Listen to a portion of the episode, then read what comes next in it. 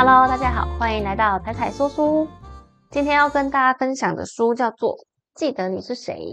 这本书是畅销十五万册的纪念版。那它原版是在二零零四年就发行的，所以蛮多年的。那相信也有一些观众已经看过这本书了。不过这么多年过去，大家不知道还记不记得内容呢？就让我再跟大家分享复习一下吧。这本书是源自于哈佛商学院一个很有趣的传统，在每个老师的最后一堂课的时候，教授不会讲课，他们会变了一个角色，会变成学生的好朋友的样子，跟学生们分享自己的人生故事，把自己用生命经历到的宝贵经验传授给学生，让学生未来在离开学校的时候，偶尔觉得很迷惘、很彷徨的时候，或者是觉得生活中面临一些诱惑的时候，可以想起教授的故事，而得到一些方向。在这堂课里面，学生们都能感觉到，哎，教授好像跟以前不太一样，哎，今天的教授感觉更贴近我们。而且从教授讲的故事里面，你会突然发现说，虽然教授们已经站在学术界、商业界的顶端，但其实他们也都跟一般人一样，他们也都会有无助跟彷徨的时候，他们也是这样子一步一步走过来的。那这些教授也会觉得说，在自己艰难的时候，会很希望当时有人可以给自己一些指引。所以现在就换教授站在讲台上分享自己的故事。希望可以给台下的年轻学子们一些解答跟安慰。那这本书在二零零四年出版的时候，作者黛西·魏德曼当时自己也是一位即将毕业的哈佛商学院的学生。虽然从哈佛商学院毕业应该是不太需要担心自己的工作，但就在那一年，大家都觉得对未来是非常的焦虑、充满未知的。因为他毕业那年刚好遇到九一一事件，然后整个社会的氛围非常的压抑，经济衰退也连带工作机会减少。对，这时候黛西就非常迫切的想要听教授的故事，因为每一次听完教授的演讲，都会让他觉得很感动，而且会在脑中回想好几天。甚至他就算是晚上到附近酒吧喝酒，还会听到有学生在讨论之前听到的哪一个故事，所以他就突发奇想说：“我光是听一个故事就能够觉得有收获了，那这个故事不是应该要让更多人听到吗？”所以他就决定应该要把故事好好的写下来，所以黛西就开始他的计划。他开始去找一些教授访谈，在完全理解了教授想要跟学生传达的东西之后，才去写这本书。这本书就这样诞生了。总共里面有十五篇故事，每一篇故事都可以感受到每一位教授不同的个性跟他的个人魅力。虽然教授是对着即将毕业的学生们演说，但他们的故事跨越了从教授自己稚嫩时期到教授后面成熟啊，可能当上领导者的时候，各种故事都有。所以，对于台下的学生，或是像我们已经离开学校、已经进入职场，甚至有的人当上主管，面临不同阶段的人，都可能会遇到相同的事情。所以，这个影片接下来就跟各位分享：不管你们是即将离开学校的孩子，或是正在职场中面临重大抉择，还是说有领导者想要增进领导能力，那你们偶尔都会需要被鼓励一下，或是偶尔觉得不知道要找谁抒发的时候。也可以拿起这本书，或是点开这个影片看看哦。那因为书里面有十五个故事，书中的故事其实也都是在每个教授不同人生阶段发生的事情，所以我接下来就会参考一个我们从毕业一路成长的时间轴，像是从二十岁、三十岁一直到五十岁的时间序，然后我会选出适合的六个故事，让大家从稚嫩到成熟中一起成长吧。在我们刚毕业的时候，有可能会面临人生道路的选择，然后也有可能会有大大小小的机会出现在眼前。这时候，我们可以听听看克拉克教授的故事。记得你是谁，也就是封面的故事。教授在他小时候，每天要出门之前，他的母亲都会叮咛他：“你今天是要出门去当领袖的，千万要明辨是非，可别让别人牵着鼻子走。要记得你是谁哦。”这句话对一个国小生来说，是不是有点太沉重了？听起来有点太责任重大了吧？当然，其实这句话除了要克拉克努力做好他自己该做的事情之外，其实妈妈是更希望提醒他不要被其他孩子的意见左右了，而去做出不符合你自己个性跟正确观念的事情。当然，这也是在克拉克他长大之后回想才发现，他其实被他妈妈的观念影响很深。所以他在高中的时候一边认真用功念书，然后申请哈佛大学，同时他也跟朋友组了乐团。平常会练团，他有点像是把他的身份拆成两边，两件事情都想要把它做好。而且他们这个乐团还赢得了摇滚乐团演奏擂台赛，当时他们获得这个比赛的时候，大家都非常开心，因为赢得这场比赛几乎就像是得到出道机会的门票，机会非常难得，而且代表是一个肯定。那对当时的克拉克来说，他突然发现他的人生不能再像学生时期这样兼顾乐团跟念书了，因为这两个路对他未来的人生会是两条完全背道而驰的路线，他必须要选择一条。不过对他来说，那时候做乐团应该是比较轻松的选择，因为他已经证明他可以，也拿到机会了。可这时候克拉克却选择退出乐团，然后让大家都觉得什么？你发疯了吗？你干嘛浪费这个机会？但是退团的克拉克他并不后悔哦，因为他知道他其实内心并不真正向往成为摇滚巨星的样子，他并不是真的很想要当巡回演出，可能坐着游览车准备乐团的样子。这当然可能是其他人的期望，但这不是他期望自己想成为的样子。他会更想要成为一个可以改变世界的人。成为教授，其实就是在培养未来下一代的领导人才，培养领导人们改变世界的能力。所以他最后选择放弃乐团去念大学。当然，这边的故事并不是说乐团不好，一定要念书才好。其实这是在说，就是教授他妈妈跟他说的话：你要记得你是谁，你真正想要的是什么。所以这是在他决定后的结果。那现在正在听这个故事的所有人也一样，你们刚毕业，或是你们现在正面临一些动荡不安、充满了危险跟诱惑，但是呢，你们也都身负着改造社会的能力，所以要坚守自己的道德标准，对自己还有别人怀抱梦想、希望跟信心，也要做出明智正确的选择，找到符合你自己人生的基本原则跟价值理念，然后忠于他，守住他。接下来，在你工作几年后，你可能会收到学校寄给你的校友会邀请函。该怎么做呢？贝尔教授他有一个好建议。贝尔教授说，等你毕业五年、十年后，你会收到学校寄给你的校友会邀请函，邀请你回学校参加他们准备的餐会，跟你同年级的毕业生一起彼此聊聊近况，看看大家都在做些什么。这时候呢，教授说，请你直接撕掉这张邀请函，不要参加校友会。为什么呢？参加校友会不是很好吗？你可以跟同学之间叙旧啊。对，没错。但是你想，刚毕业五年后的同学们叙旧都是在干嘛？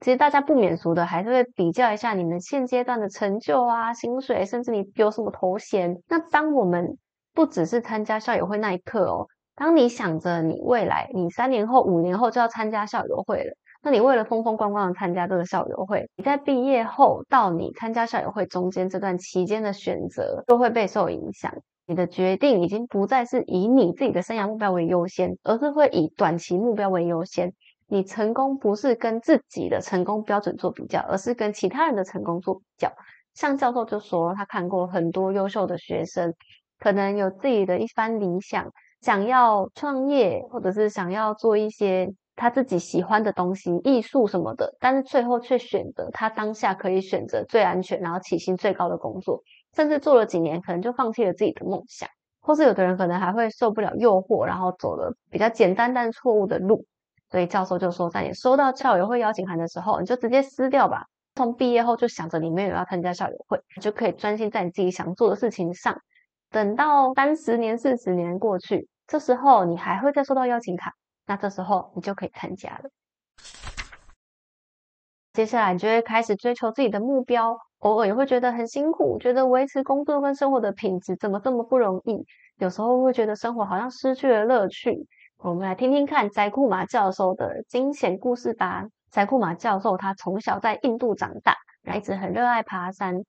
在他到美国之前，他就已经一直都在印度爬山，有爬过世界各大高峰，喜马拉雅山什么的。在他大学的某一个夏天，他跟他的朋友在登喜马拉雅山的其中一个山峰，七千多公尺高的山峰的时候，为了要攻顶，他们没有在他们应该要折返的时候折返，然后错过了最佳折返时间。结果下山的时候已经灯光昏暗，有点危险了。终于在他们踏上一片不稳的雪岩的时候，遇上了意外。雪岩就是有点像屋檐这样，雪沿着山峰往旁边延伸，可是你不知道下面是有东西还是没有东西。然后终于，他没踏上去，那个雪岩就崩落了。他跟他的朋友分别本能的往不同边跳开。那他一落地，有踩到实地板，他原本就松了一口气，想说啊，至少有安全。接下来就一路往下流，因为太陡了，他就开始往下滑，速度越来越快。那他在路上就是要避免被自己身上的利器或者是可能有一些雪铲什么的攻击到，所以他就开始卸货，把包包就是沿路丢掉，然后他就一路往下滑，而且他还会需要用脚踏到雪里面，希望可以减速。所以最后他终于停下来的时候，他已经下滑了二点五公里。他发现他站起来有点困难，全身都是伤，植物又掉得很远。他觉得他自己当下应该是受伤很严重，但是可能当时因为肾上腺素的作用，让他并没有觉得特别痛，所以他就撑着身体，凭着意志力开始走，想要找到。至少有人，他就走了一天一夜，也都没有停下来休息哦，因为他怕他停下来就会站不起来，所以他就一直走。终于他看到了一个小屋，然后听到了一些人声，他就体力不支，然后昏倒。后来他就被那一户家人里面一个四十几岁的妇人救起来，他被搬到房间里，可能稍微擦个药啊，喝个水。可是他后来发现，他肾上腺素退掉之后，他就没有办法再走路了，而且他跟那个妇人也语言不通，比手画脚之后，那个妇人就跟他比说。他要背他走去附近的村庄，这样我以为听起来这妇人是不是很强壮？就其实没有诶，这个妇人其实很矮小，他背着宰库马教授，每走一百五十公尺就要停下来休息，整整走了三天才找到一个附近大一点的村庄。可是这个村庄也没有医院，所以富人又找了几个村干子，然后协调，好不容易说服他们同意用驴子再把翟库马教授送到更远，但是有医院的村落。富人在确定教授可以安全之后，他就跟他道别嘛。那翟库马教授就希望可以给他一些报答啊，看是金钱或是什么。结果富人完全不要，他就是微笑，然后挥挥手就走了。对，自从那天过后，教授就一直在想，那既然他们不接受金钱的报答。那在这边可能资源比较缺乏的地方，不如我就帮他们盖学校吧。如果当地的小孩可以接受教育的话，也许他们的下一代就可以改变命运了。所以在那一刻起，教授就开始一直没有停止过。他三四十年下来都一直在募资，希望帮偏远地方盖学校。同时，他也学到另外一件事情，就是我们的生命是这么的脆弱。你们能够一路走到现在，其实有很大一部分都是靠着运气哦。当然，很多人会觉得这是我的努力啦，也是不可否认。可是有一很大一块还是都是运气，像他光是在山上雪岩崩落那一刻，他就很幸运的挑对了边，因为后来跳另外一边的那个同伴，他们就没有再找到他了。他在这样子滑下来过程中，也都没有撞到石头，开始走也走对方向，也找到了人家，而且还遇到了这个愿意帮助他的富人。所以虽然生活很不容易，可是教授就想要提醒我们：当你发现你是多么的幸运之后，你就会觉得其实生活还是很美好的。我们记得凡事要放轻松，然后要享受生活，并且也要时时报答感恩的心来回报这个世界给我们的幸运，你才能够同时一边造福别人，然后一边也达到自己人生的高峰。结果后来在这个故事讲完之后，白库马教授一年后就在另外一个山难中罹难，真的也非常的可惜。可是我觉得，在他讲这个故事的心情来看，他应该不会后悔，他还是一直在登山这件事情。经过了几年的努力，你终于当上了高阶主管。哎，这时候却发现学校跟公司有教过我们怎么做事，却没有教我们怎么面对这个头衔的转换呢？霍夫曼教授在这一点上有一个非常宝贵的经验可以跟大家分享。霍夫曼教授他第一次当上一间公司的总经理的时候，他就发生了一个事件，让他很快的受到一个教训，也感受到啊，原来当主管会有这样子的变化。当时呢，他说他在分析公司的销售人事表，他只是想要更加了解怎么样管理这间公司。然后他就发现有两个地区，他们距离不远，可是却各自都开了一间营业所。他就想说，哦，会这么做可能有他的特殊原因吧？是不是这边的业务量特别大啊什么的？所以他就请秘书去请教了一下副总裁。两周后，他还没有从副总那里得到答案，就直接在公司的备忘录上面看到一个公告，其中一间营业所被关闭了，然后里面大部分的同事也都被支遣了。那一刻，他就非常的惊恐，他想说怎么会这样？我只是问了一个问题呀，他就跑去问他的秘书说：“哎，那个营业所怎么就这样关了？”然后他的秘书就说：“副总说是你叫他关的。”所以在那一刻，他才发现，当他只是换了一个头衔，他随便问一个问题，这个问题就被当成命令了。而且他也感觉到其他人对他的态度也发生了一百八十度的变化。明明他上个礼拜还只是一般职员的时候，大家就把他当成一般人互动。结果等他变成总经理，突然大家就开始鞠躬喝腰，然后让你听好听的话，让你过得很舒服。那其他的坏消息什么的就不再跟你说了，你也听不到真实的意见了。所以教授就发现，当我们的身份改变的时候，你的头衔会变，你的影响力会变，可是要记得保持同一个不变的你，不要因为头衔而冲昏了头。当你当上高阶主管，你的一句话就会被当成命令，其他人为了讨好你，可能从此不再对你说实话。所以这时候你就要记得，自己要保持谦逊跟好奇。然后要表示你愿意倾听、聆听团队的声音，而且还要让亲近你的员工跟同事真的相信你愿意听，这样他们才会愿意跟你说，你才可以听到真的事实。但他就说，在他一当上执行长的那一刻啊，他的朋友就跟他说：“你从此以后再也得不到两样东西了，一个是粗茶淡饭，一个是肺腑之言。”他就觉得真的有 深刻的体会，所以这个事情变成是我们要主动寻找的东西了。那如果你真的当上高阶主管，是不是就会开始面临重大的人事抉择？或是你感觉你有时候会忘记倾听所有人的意见？我们可以听听看莎拉的故事。这是波恩教授说的故事，但他的故事从莎拉开始说起。有一个女孩叫做莎拉，从小就很聪明进取，也很努力。虽然家里不富裕，可是她一边同时在帮忙家务，一边也很勤奋的学习。十几岁就把镇上里的书都读完了。那在莎拉十四岁的时候，他的父亲还把他的一小群乳牛生意直接交给莎拉管理，莎拉也把经营的有声有色，赚了一些钱，他就把这些钱拿来供应哥哥们上学。可是因为他们家资源不是那么够，如果够的话，莎拉理论上可以上大学，而且他可以读得很好，他有一个很好的未来。可是因为家里没有这个环境。所以莎拉只能读到高中毕业，她就结婚了，然后就生小孩，开始养育孩子。当了母亲之后的莎拉，在教养上面也发挥了自己的天赋哦。她总是亲自教导小孩写作业，连邻居家小孩有功课的问题，她也会一起照顾。可是好景不长，她的丈夫在她还不到四十岁的时候就去世。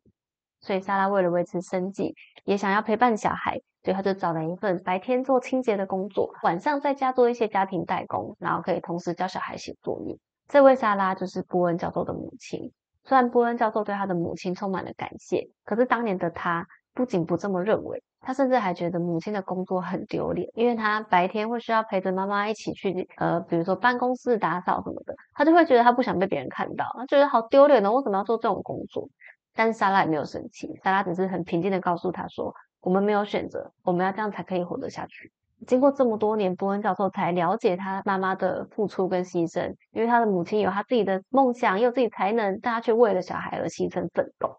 所以教授想要提醒我们：如果有一天我们成为了管理者，甚至可以领导公司的决策的时候，请记得那些你叫不出名字的基层员工，都不只是一张纸上的一个数字，纸上的一个名字而已。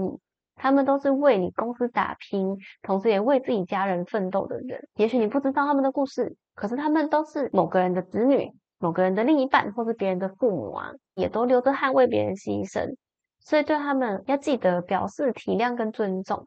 就像你一路上受到他人的帮助才走到这个位置一样。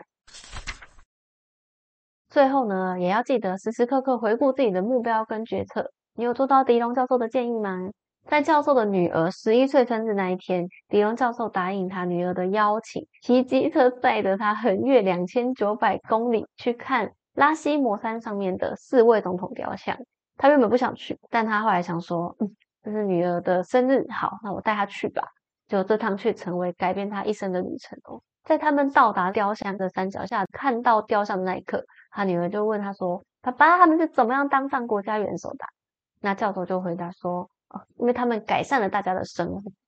然后女儿又接着天真的问说：“那你也会改善别人的生活吗？”就是因为这句话，让教授当下没办法回答，可是却在他后来沿路骑车回家，一直到他讲故事的这一刻，随时随地他都不停的在思考这个问题：要怎么样改善别人的生活呢？对教授来说，他的答案就是要在自己的生活中发挥正向影响力。他的生活中指的不只是职场，不只是当主管之后面对员工，而是所有生活。就像是可能你会去买咖啡的时候，你跟店员的互动怎么样呢？你对他微笑了吗？他会觉得舒服吗？那你跟同事的对话，你跟家人之间吃饭的时候，你是怎么样跟他们互动的呢？你会一直顾着划自己的手机，还是你愿意聆听、关心他们，让他们觉得跟你相处很开心呢？你对别人造成了什么影响？教授就觉得说。成功其实不只是来自你的名誉、学位、薪水、头衔等等，生活中也都可以有很多可以发挥微小但是正面影响力的地方。那这些地方其实都很有可能为别人创造机会，所以记得要修正自己评断个人成就的方法。转而去想想看，要怎么样影响别人，怎么样改变周遭的人，让他们有能力去改善别人跟自己的生活，而不是只想着要怎么样为自己的履历增添华丽的经验。以上六个故事正好穿梭了从我们毕业到成熟懂事的时候的故事，希望可以带给大家一些帮助。以前在念大学的时候，学校的教授对我来说，好像就是理所当然觉得他们是很聪明的存在，他们什么都知道。总是可以从他们身上得到很好的建议，感觉他们好像天生是当教授的料。可是如果仔细去查教授的经历背景，也会发现他们也都有很丰富、很特别的人生经验。可能在国外曾经领导过某一个很巨大的 project，或者可能当过企业的管理层，或者是同时也负责管理什么什么机构。那哈佛商学院的教授当然更是这样啊，有很多教授都当过企业的执行长，担任电视节目主持人。还有一个教授得到普利兹奖，然后最后为了要训练下一代的领导人才，才回到学校来授课。所以，我们不要忘记了，教授们也都是活生生的人。就像其中有一位孔安教授就说：“人不是只有完美的那一面，而是有很多个面相所组成的。”那教授们也一样啊，在看他们故事的时候，就会突然发现说：“嗯，其实他们就很像是一般的长辈，一般的叔叔伯伯，这样跟我们分享他们的故事。”而不会是一个充满距离感的完美的人。那大家都有着自己的故事，才能走到这个位置。其中这里面，我觉得莎拉的故事是最感动的，因为莎拉就很像大家的爸爸妈妈一样，总是全心的付出。也许在一般人眼中，他们就是一般的父母，但是每一位父母绝对都不容易啊。那宅库马教授的故事也提醒我们。我们能够享受现在的生活是多么的幸运啊！除了几个我特别有感触的故事之外，书中其他我没讲过的故事也都充满了教授对学生的关怀。所以，如果读者中还有在当学生的朋友，你们除了可以跟教授学习专业知识之外，教授们身上的宝贵经验才是真正的智慧。所以也可以多找教授聊聊天。那在公司的朋友们有机会的话，也可以跟主管聊聊工作以外的内容。我相信他们也都是很乐意跟我们分享的。当然，如果你已经是高阶主管了，那这本书更是教授为你们而讲的，为管理者而写的。所以虽然它已经出版很久了，但是我们应该要让它的影响力继续下去吧。那今天的分享就到这边啦。喜欢的话，欢迎帮忙按赞、订阅、分享、开启小铃铛。我们下次再见喽，拜拜。